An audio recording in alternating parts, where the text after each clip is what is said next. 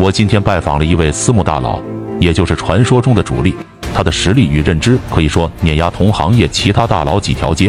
这位大佬告诉我说，有一种盘口语言可以直接看穿主力布下的陷阱。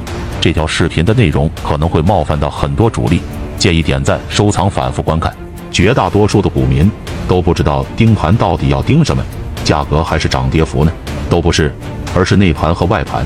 这组盘口代表什么意思？主力又是如何利用盘口割韭菜的？今天就给大家详细说清楚。内盘又被称作为卖盘，代表卖方主力以低于或者等于当前买一、买二、买三等价格挂单卖出股票时成交的数量。内盘有时也会用来来表示，显示为绿色。外盘又叫做买盘，表示买方主动以高于或者等于当前卖一、买二、买三等价格挂单买入股票时成交的数量。外盘也会用 B 来表示，显示为红色。内外盘反映的是买卖双方力量的强弱，外盘大于内盘，说明买方力量更强，愿意更高的价格及时买入；内盘大于外盘，就说明卖方的力量更强，愿意更低的价格及时卖出。那怎么用内盘和外盘来判断股价的走势呢？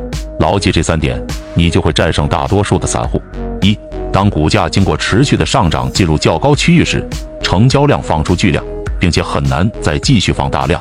如果当日内盘数量放大并大于外盘数量，股价将可能进入回撤下跌。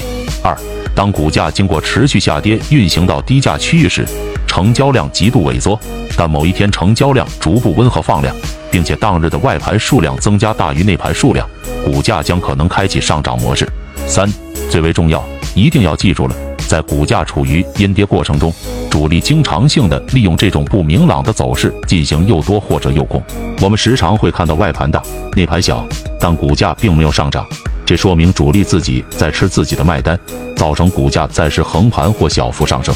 这个时候我们要谨慎了，别着急入场，一定要结合成交量、MACD 以及其他综合指标进行判断。想学习更多一线游资与路心法干货，已整理到主页橱窗。